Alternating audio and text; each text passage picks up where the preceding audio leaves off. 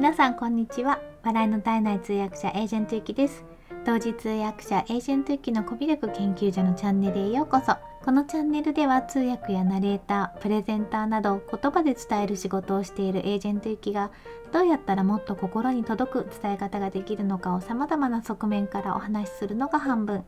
そして残りの半分は好きなもののことや気づいたことを楽しく皆さんとシェアするチャンネルです。ということで今日も聞いていただいてありがとうございます。え今日はですねスペックの見せ方と価格設定っていうお話をしたいなっていうふうに思いました。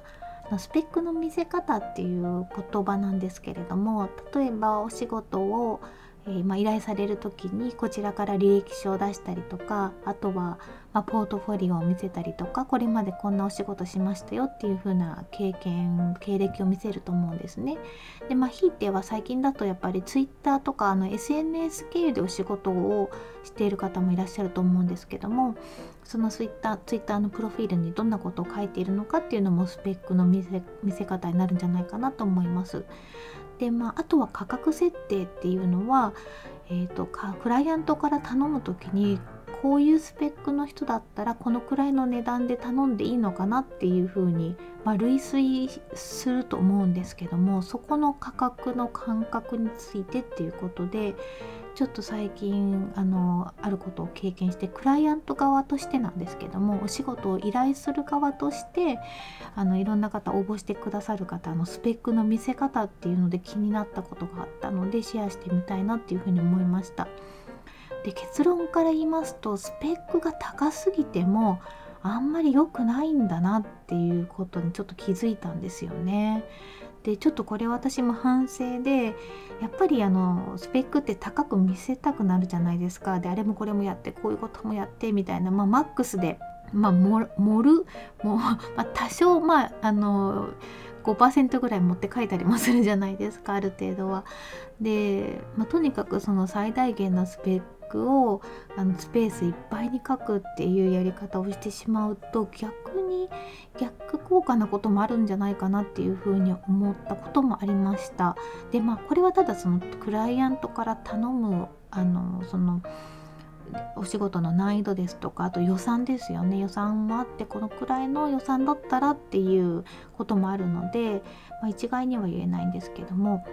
で、えー、今回はどういうお仕事だったかっていうと私ができない言語他のあの言語の通訳をお願いしたいと思ってあるクラウドソーシングのサイトに出しました。でたまに私あのこのクラウドソーシングのサイトっていうのを使っていて翻訳とか通訳とかあとはあのボイスオーバーとか自分ができないものとかを頼む時にちょこっと使ったりしてるんですけども、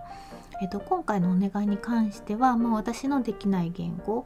で、えー、難易度はそんなに高くないものなんですね。で予算も結構厳しかったので結構まあ本当に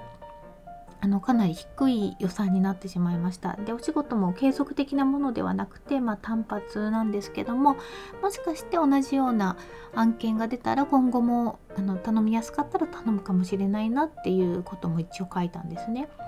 で何人か応募がありましたでちょっと予算が低めだったので、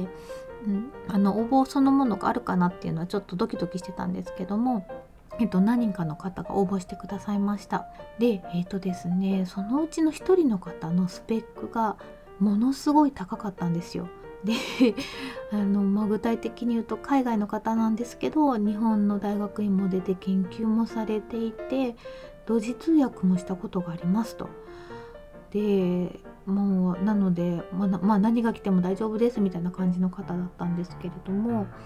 ちょっと私の感覚から言うとそれだと,、うんと、今回の予算の何倍もらっても悪くないなっていう感じのスペックだったんですよ。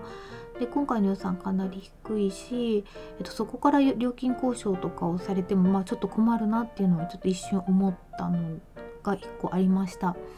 で、まあ、すごいんですよっていうのは伝わってくるんですけどもちょっとですねあの一つ問題だなと思ったのは写真を載せてなかったんですね。で写真を載せてない方っていうのは結構いるので別に悪いわけじゃないんですけども写真が載せていなくてであの本名じゃなくてペンネームでもお仕事ができるんですけどペンネームなんですけど結構ま一般的な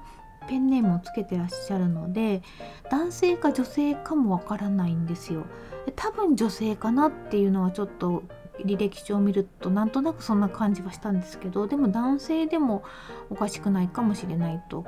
でまあ別に女性でも男性でもどっちでもいいんですけど、まあ、からないっていうのがあるんですね。で多分この方優秀なんだけどちょっとなんか頼むのが怖いなって思っちゃったんですよね。まあ、なんでかっていうとなんかすごい完璧そうなので頼み方にもし不備があるともしかして怒られるかもしれないと思ったりとかあとはあのまあこの値段でお願いしていいのかな何か、まあ、裏があるってことはないと思うんですけどいろいろ考えちゃうんですよストレートにこうこの値段で喜んでもらえるっていうふうにちょっと思えなくてもしかしてまあ今コロナで本当にお仕事がなくて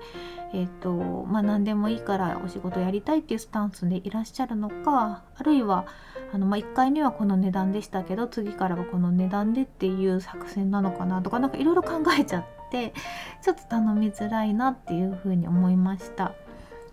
まあ、ちょっと変な例かもしれないですけど例えばあのサッカークラブ作りましたみたいな感じで、えーと、指導していただきたいので例えば日曜日の半日来てください。で、えーと、報酬は、まあ、例えば5,000円しか出せませんみたいに書いた時に、まあ、絶対来ないと思いますけど本田圭佑が応募してきたら困るじゃないですか。ちょっとスペック高すぎますっていう感じで、まあ、これはちょっと極端な例なんですけど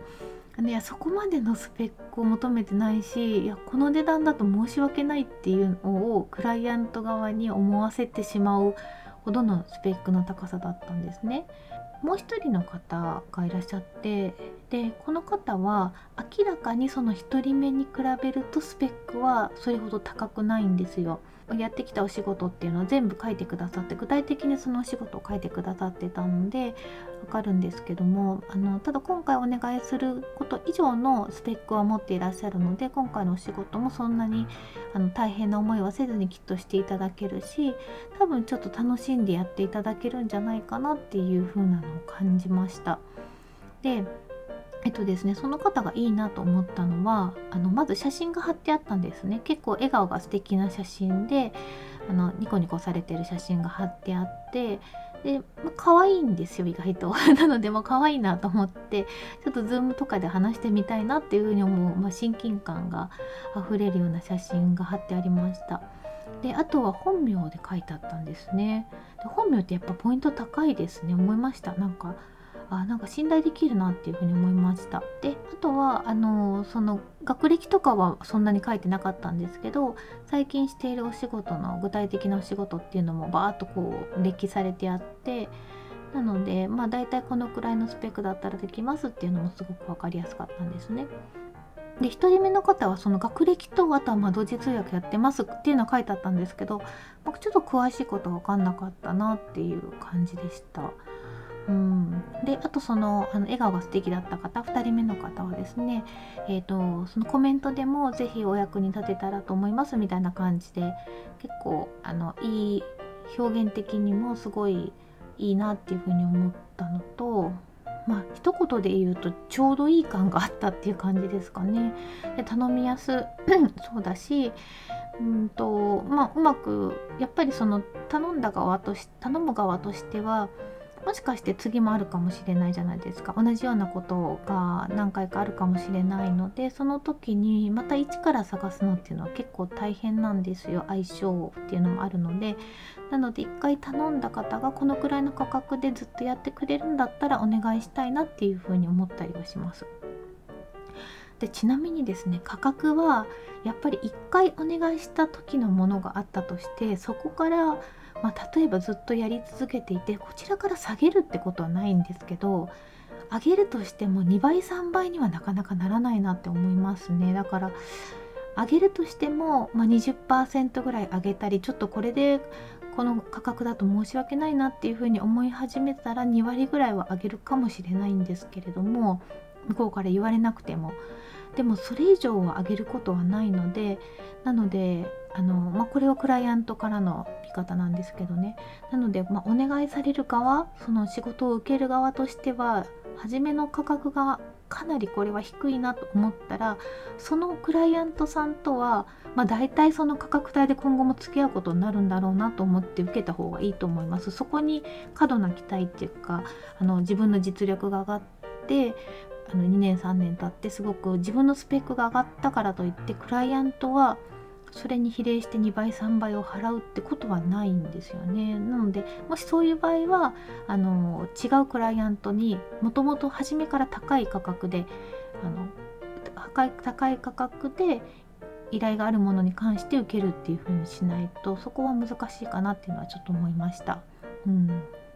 まあえっと、ちょっと今今回そのクライアント側の見方とあと,、えっと依頼される側の見方とちょっとごちゃごちゃになってしまったんですけど